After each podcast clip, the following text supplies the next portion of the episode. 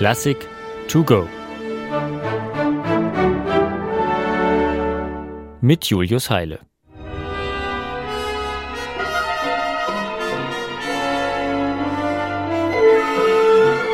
Es war wie ein Eisbad, Kokain und Regenbogen.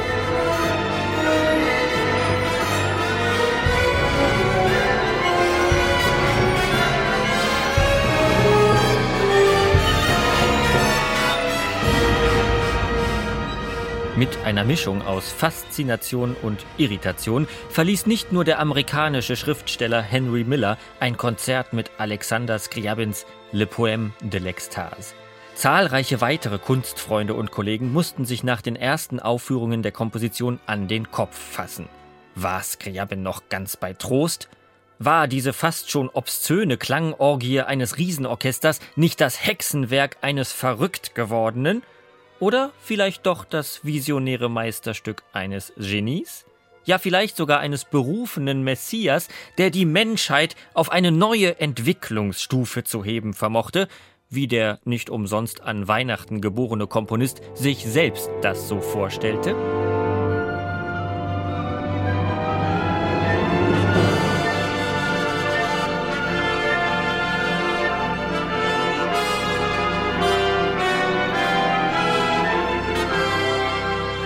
Mangelnde Fantasie und Ambition konnte man Alexander Skriabin jedenfalls nicht vorwerfen.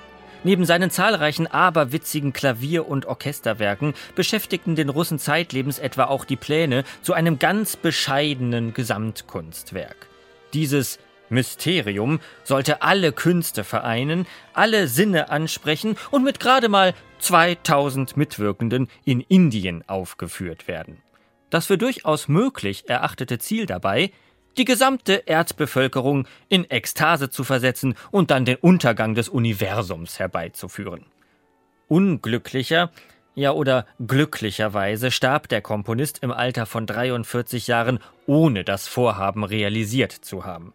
So ist der Welt zwar eine aufregende kollektive Kunsterfahrung entgangen, Dafür hat man bis heute Gelegenheit, Skriabins übrige Werke ganz lebendig im heimischen Konzertsaal zu genießen. Und ekstatisch wird's für empfängliche Gemüter auch da genug.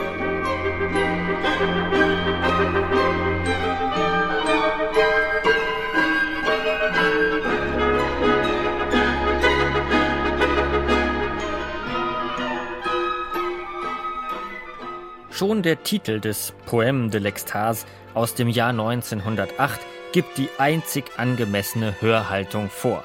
Die Musik soll nichts weniger auslösen als einen Rauschzustand. Nichts weniger als das Gefühl einer gottgleichen Allmacht, die begnadete Künstler nun mal im Moment höchster Kreativität verspüren.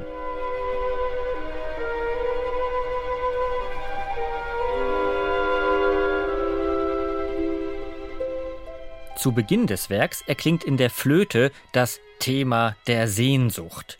So wie Skriabin das in einem Gedicht beschrieb, das als Programm für seine Musik verstanden werden darf. Der Geist, vom Lebensdurst beflügelt, schwingt sich auf zum kühnen Flug in die Höhen der Verneinung.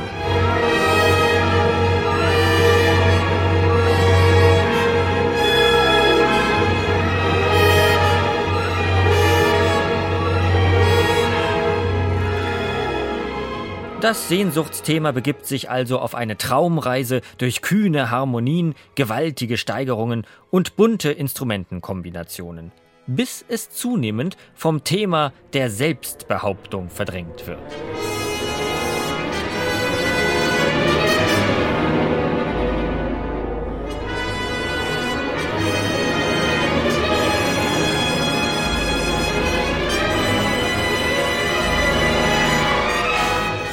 Die größte Klangentladung aber hat sich Skriabin für das Ende seines Poème de l'Extase aufgespart.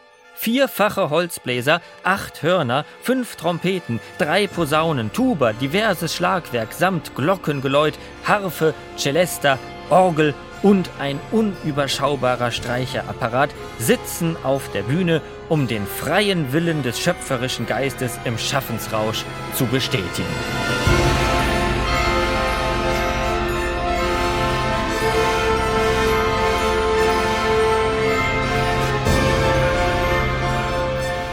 Und es hallte das Weltall vom freudigen Rufe Ich bin. So der Dichter Scriabin in seinem Text, so der Komponist in seiner Musik. Und Größenwahn hin oder her, wer nach diesem gut 20-minütigen psychedelischen Trip nach der Orchesterdroge süchtig wird, muss immerhin nicht ernsthaft um seine Gesundheit fürchten.